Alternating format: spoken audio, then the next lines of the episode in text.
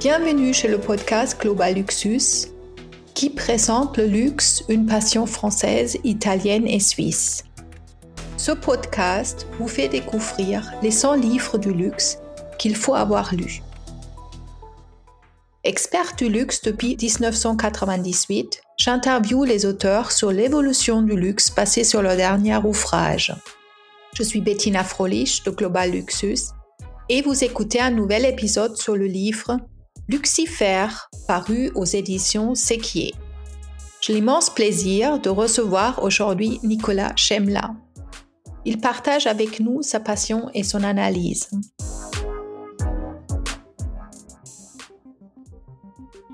Comment êtes-vous arrivé dans le domaine du luxe?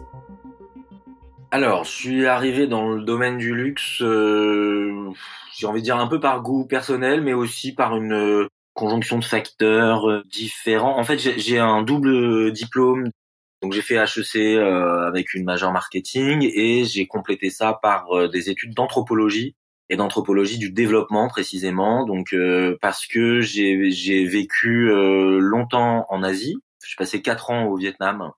Et donc quand je suis arrivé euh, pour mon premier job véritable entre guillemets à Paris chez BETC, ben, j'avais cette double casquette et euh, on était au début des années 2000 et ma connaissance de l'Asie bah, était intéressante pour des marques de luxe, euh, notamment parmi mes premiers clients, j'avais des marques de cognac, donc qui se développaient euh, énormément euh, sur les marchés chinois et asiatiques sachant qu'en plus mon mémoire de recherche pour mon master d'anthropologie portait sur les signes extérieurs de richesse et la conception de la richesse euh, en Asie. Donc voilà, puis après j'avais un goût personnel, j'ai toujours été un peu euh, esthète, on va dire, euh, et donc c'est des domaines qui m'intéressent, sachant que en fait le planeur traditionnel de publicité euh, s'intéresse pas trop à l'univers du luxe parce qu'il considère que c'est un domaine dans lequel euh, les publicités sont pas les plus intéressantes, alors que moi, je, trouve ça absolument fascinant la, la manière dont, les marques de luxe euh, construisent euh, et proposent des, imaginaires et racontent des savoir-faire de manière plus ou moins poétique. Dans le livre donc Lucifer, vous expliquez pourquoi le luxe nous possède. Quel est votre pitch pour cet ouvrage et la promesse au lecteur? J'ai un peu la fâcheuse tendance à, à déconstruire euh, les questions euh, précisément depuis mes études d'anthropologie. Et alors j'ai un petit problème avec le, la notion de pitch. Je suis euh, écrivain, romancier euh, par, ailleurs, hein, en même temps que mes activités de, de consultant. Euh, et je défends une vision de la création, de la littérature et du cinéma qui échappe au pitch. Je pense qu'on souffre bah, de s'enfermer dans des, des choses un peu trop prévisibles. Et je crois que c'est d'autant plus important à l'heure de ChatGPT. Et précisément, Lucifer, c'est un livre. Euh, c'est pas un livre de marketing. Euh, c'est un livre qui se propose comme une exploration, une espèce de, de promenade sur des terrains euh, pas encore explorés, qui croise l'anthropologie, la littérature, la, la culture, la sociologie. et qui établit un, enfin qui propose ce parallèle surprenant entre euh, le luxe et Lucifer. Et donc en fait, c'est autant un livre euh, sur le diable que sur le luxe.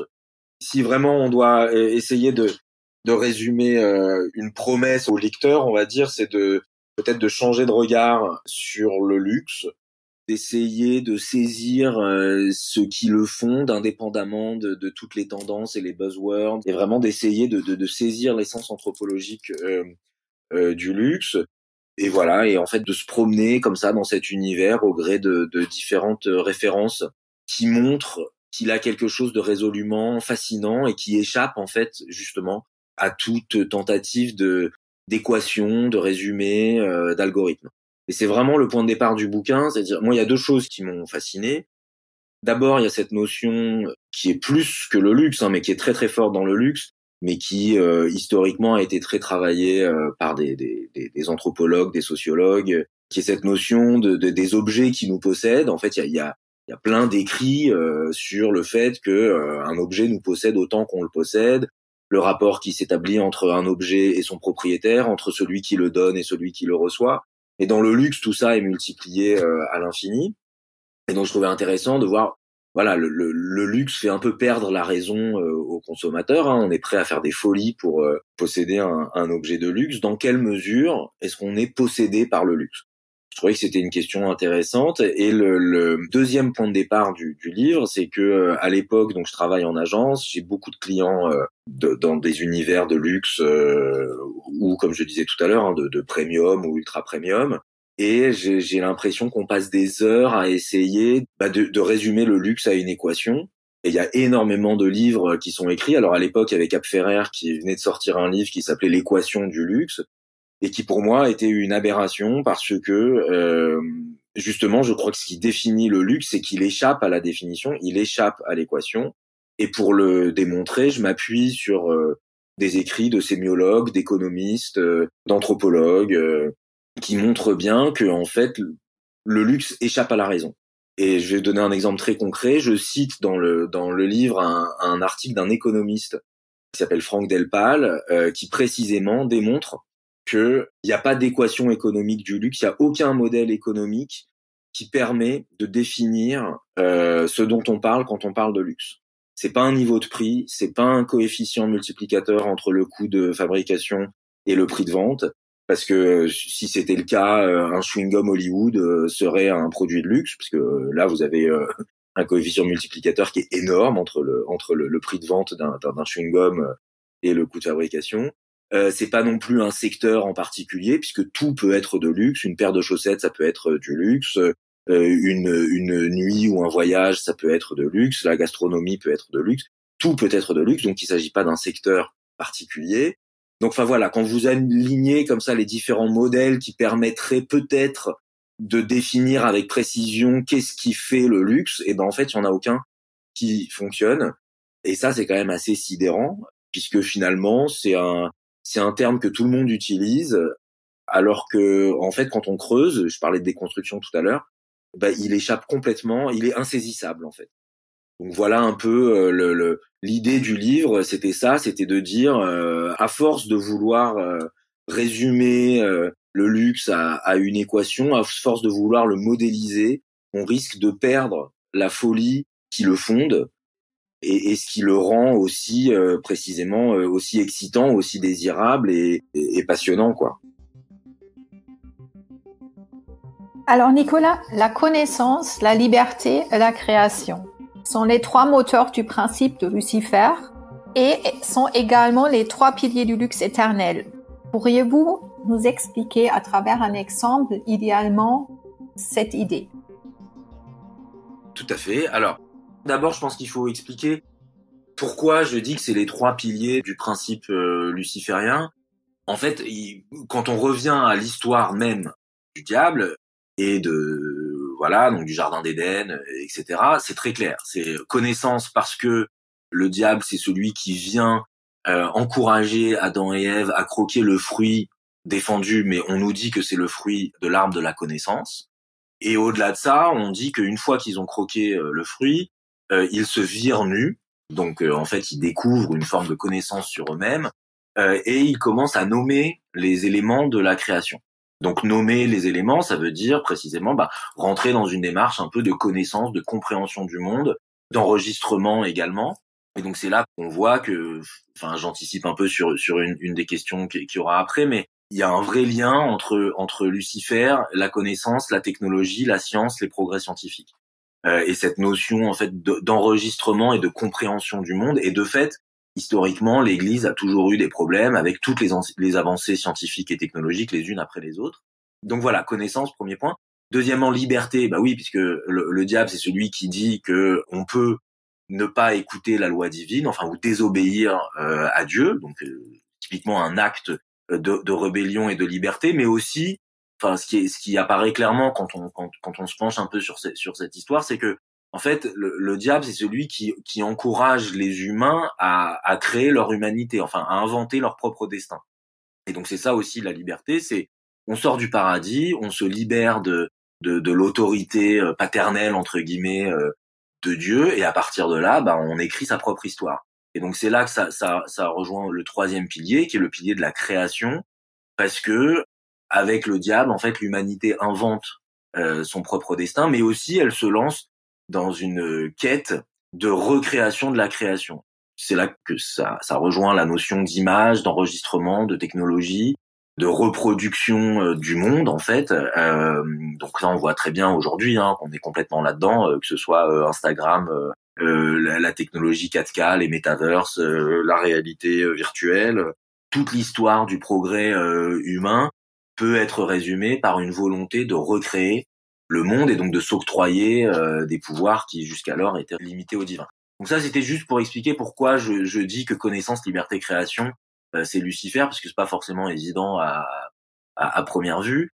Via un exemple en quoi le luxe euh, repose sur ces trois piliers, bah alors honnêtement, euh, des exemples, il y en a, il y en a des nouveaux tous les jours, mais on peut prendre une marque comme Vuitton qui fait ça très bien et tout le temps.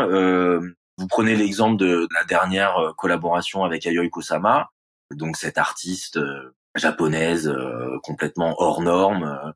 voilà, bah, connaissance parce que ça délimite clairement une frontière entre les profanes et les connaisseurs. Enfin voilà, il y a ceux, il y a, ceux qui savent qui elle est, euh, pourquoi elle est intéressante, euh, et donc ils sont capables d'apprécier son travail et ce que ça raconte que Vuitton euh, collabore avec elle.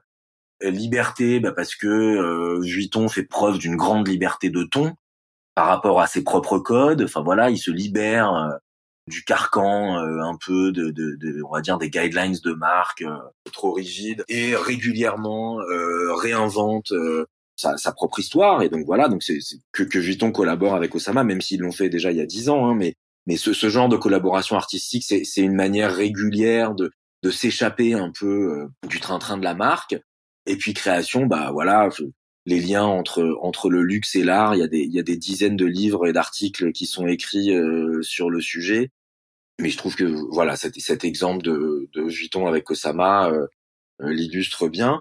Mais vous pouvez prendre une autre marque, hein. Hermès, euh, c'est pareil. Hermès, c'est la connaissance parce que il y a tout un une expertise en fait du consommateur qui est capable d'apprécier le savoir-faire, la tradition, l'artisanat, mais aussi derrière il y a le savoir-vivre et le savoir-être. Donc voilà, connaissance. Euh, liberté, Hermès communique à l'envie sur les notions de liberté. Un de leurs plus gros succès de parfum, c'est Voyage, qui montrait un cheval ailé euh, qui traversait euh, le monde.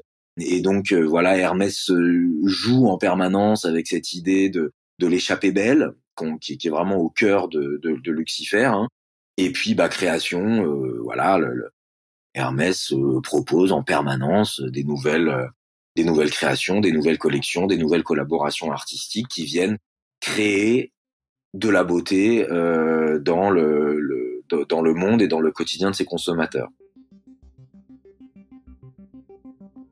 Quel est votre point de vue expert ou personnel sur Lucifer et le luxe, les nouvelles technologies à la pointe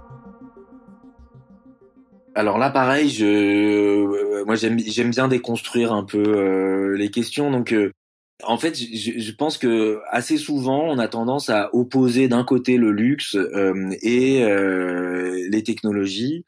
Et je crois que il y a, y a, un prisme un peu déformant, euh, alors qui, qui, est très français pour le coup, et aussi italien, un peu moins suisse, on va dire. Enfin voilà, quand on parle de luxe, on parle souvent de marques de mode, de parfums, de spiritueux.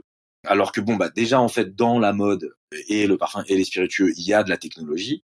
Et typiquement, vous prenez une créatrice comme Iris von Herpen, elle utilise euh, l'impression 3D euh, euh, et donc elle intègre des technologies de pointe dans, dans sa création.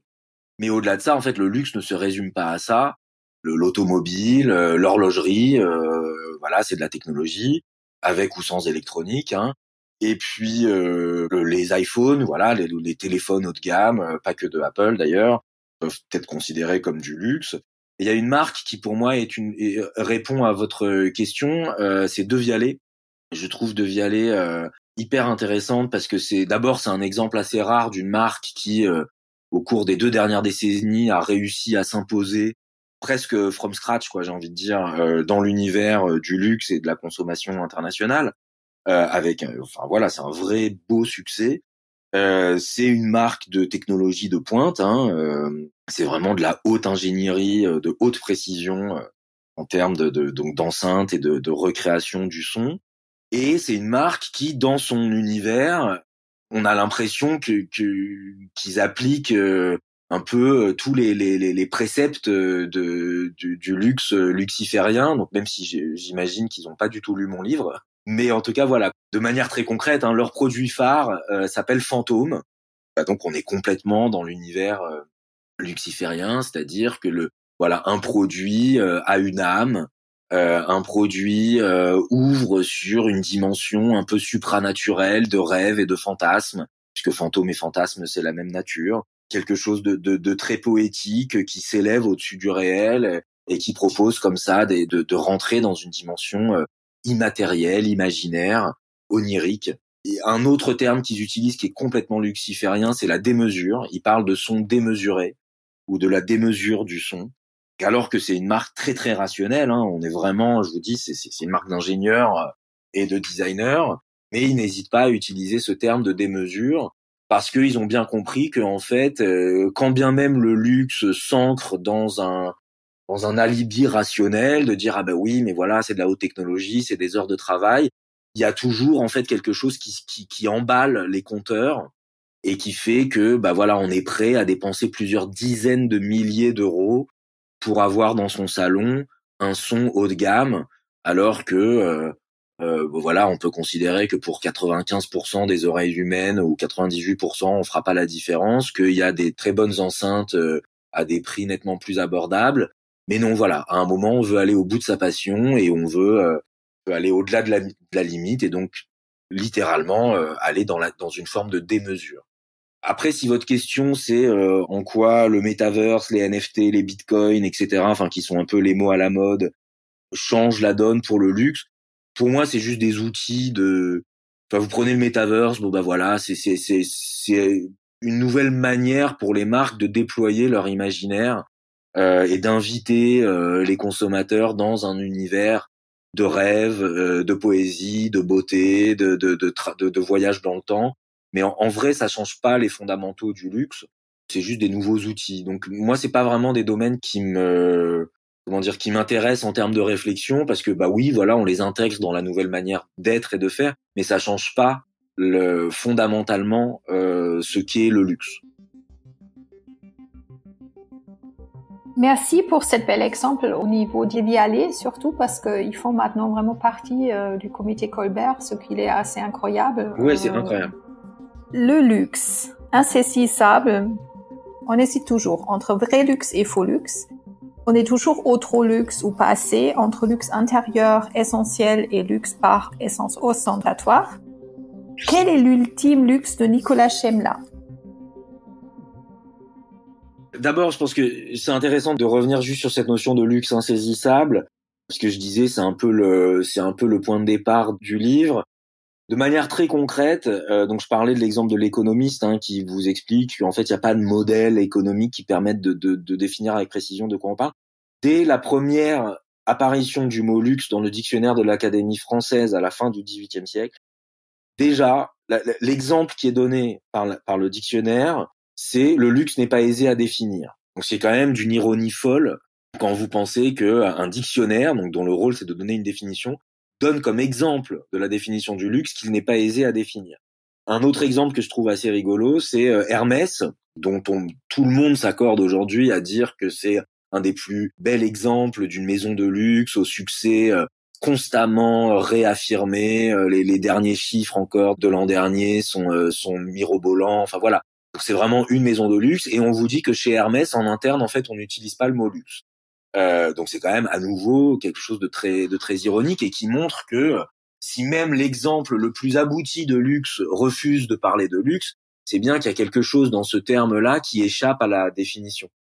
Et puis après, il y a, y a, cette notion donc que vous avez euh, reprise dans, dans, dans, la question, mais qui est effectivement en fait quand on parle de luxe, il y a toujours quelqu'un pour vous dire ah mais non ça c'est pas du luxe parce que c'est trop euh, obvious, parce que je sais pas, on va vous dire que Vuitton c'est pas du luxe, parce que voilà, ils sont partout. Alors bon, ça paraît quand même un peu compliqué à défendre euh, comme position, etc., etc. Il y a toujours en fait une, manière de montrer que, que les frontières du luxe sont totalement floues et que ça renvoie en fait à des notions de fait très subjectives.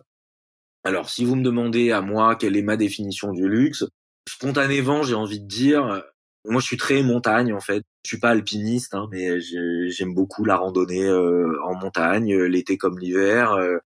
et donc pour moi, oui, voilà, le, le, le luxe, c'est aller marcher sur des sentiers un peu loin de la foule, si possible pas trop fréquentés, voilà, je peux avoir les, les, les, premières lueurs du jour sur euh, sur les, les sommets enneigés. Euh, c'est une magie euh, assez rare. Et voilà, je, je, je dirais que pour moi c'est ça le luxe. Après, si on veut une réponse un peu plus dans l'industrie, on va dire. J'ai beaucoup voyagé, hein, de par mon, mon métier notamment. et c'est vrai que j'aime bien les j'aime bien les, les beaux hôtels, j'aime bien j'aime bien les palaces, j'aime bien les hôtels boutiques. Voilà, je trouve qu'il y a plein de choses qui se passent dans l'industrie de l'hospitalité entre guillemets qui sont hyper euh, hyper inspirantes, hyper intéressantes. Il y a plein de manières de proposer des des expériences un peu hors du temps, hors de la ville. Euh, je dirais pas le nom, mais voilà, en, bas de chez moi, il y a un hôtel 5 étoiles euh, que personne ne connaît, qui est très peu fréquenté.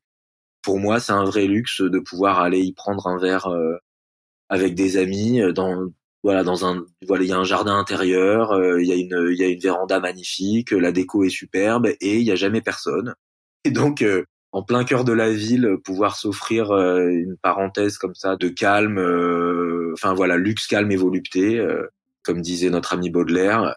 Pour moi c'est un c'est un vrai luxe. Un extrait m'a beaucoup touché. Par exemple, un objet de luxe est toujours un voyage dans le temps vers le passé des siècles d'héritage, encapsulé en chacune de ses coutures, mais aussi vers le futur de la création et de l'innovation.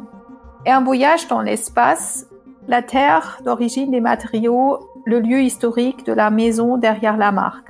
D'ailleurs, moi j'aime également la citation de Jean-Louis Dumas qui dit que le luxe est lié au temps qui passe. Pourriez-vous nous dire un petit peu pourquoi vous avez écrit ces lignes et euh, qu'est-ce que ça vous évoquait à l'époque Ou est-ce que vous avez un exemple concret que vous avez voulu illustrer à travers tout ça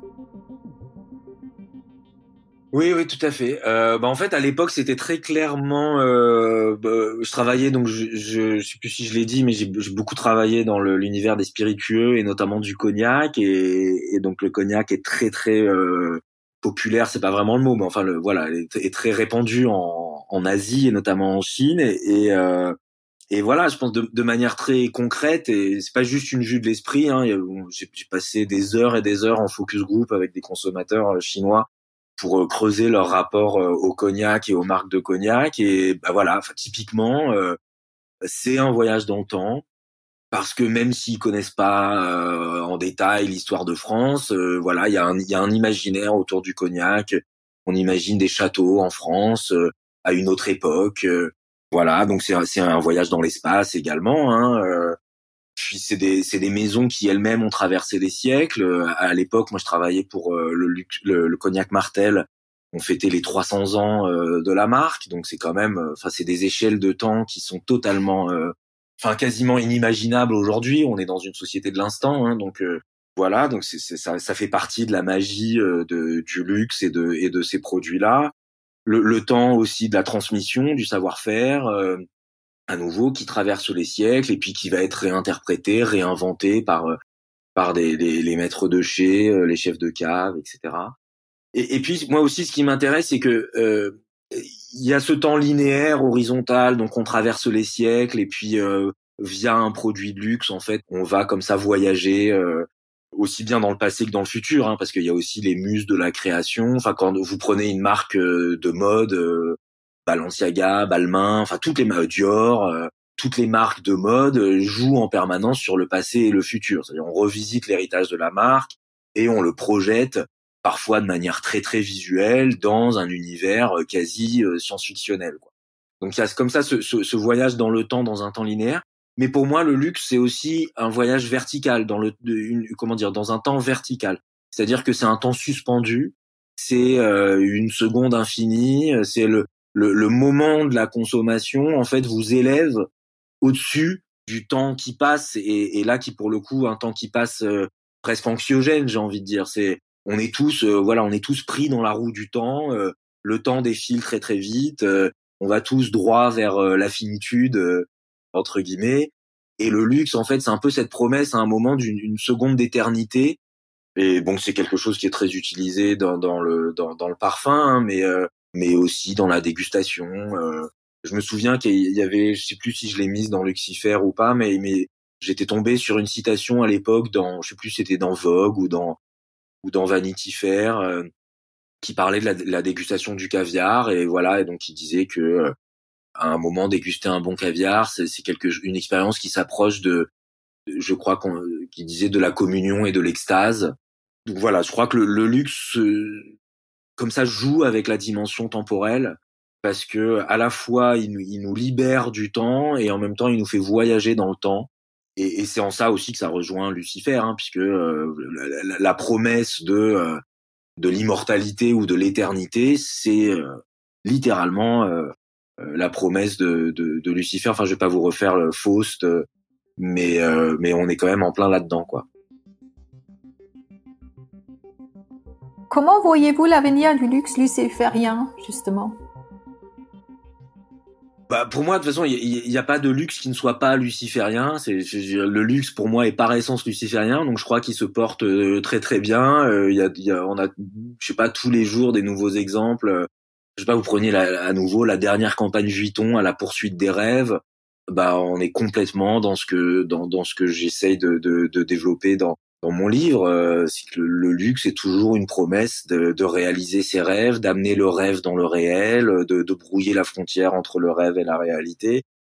Je crois que le luxe euh, va continuer à très bien euh, se porter, précisément tant qu'il saura proposer cette part de sublime et donc, enfin moi, dans, dans les conférences que, que j'ai données, euh, j'utilise souvent l'exemple de, de Stella McCartney, par exemple, ou de um, Courbet, euh, qui est donc un joaillier euh, qui, qui propose des, des, des, diamants de laboratoire, mais qui, dans sa communication, évoque toujours des dimensions comme ça, un peu supra-réelles, il vous, enfin très poétique en fait. Il vous propulse dans, dans, dans l'espace.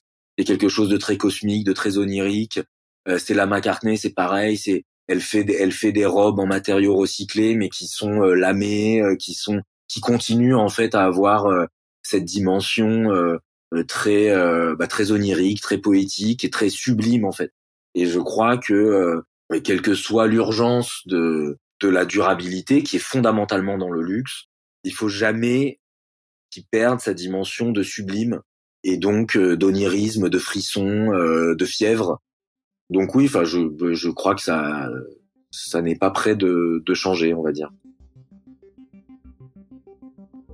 Et quels sont vos projets à venir? Ben, mes projets à venir, c'est que en ce moment j'ai énormément de, de travail avec des clients euh, dans le champagne et dans le, le, la cosmétique de, de luxe, enfin le skincare de luxe.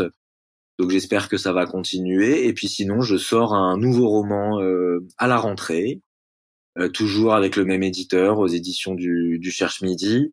Et donc voilà, enfin je sais pas, on verra, on verra comment c'est reçu, mais mais c'est mes projets dans, on va dire à, à, à, très court, euh, à très court terme, c'est ça. Et est-ce qu'on peut euh, citer le nom du roman?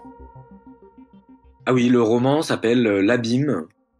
Donc on reste dans un univers quand même assez dark, mais enfin là pour le coup très très littéralement euh, euh, luciférien, puisque c'est une histoire de d'occultisme de, et c'est un peu l'histoire occulte de mon quartier.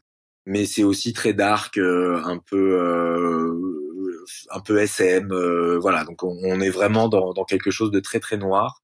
Mais bon, voilà, c'est mes activités littéraires à côté de, de mes activités de consultant. Est-ce que je peux vous demander si vous souhaitez ajouter quelque chose à cette interview? J'ai juste envie d'ajouter d'encourager de, euh, les auditeurs à, aller se procurer Lucifer, même s'il n'est pas forcément facile à trouver. Euh, je sais pas moi, d'écrire à mon éditeur euh, et puis après de me contacter sur LinkedIn pour me dire ce qu'ils en ont pensé. Merci d'avoir écouté ce podcast jusqu'au bout. J'espère que cet épisode vous a plu. Si c'est le cas, je vous invite à laisser un avis sur Apple Podcast ou Spotify et de partager l'épisode autour de vous. Je vous retrouve dans une semaine ou sept jours pour un nouvel épisode. Le luxe, une passion française, italienne et suisse. En attendant, retrouvez Global Luxus sur YouTube, TikTok, Instagram, Pinterest ou LinkedIn.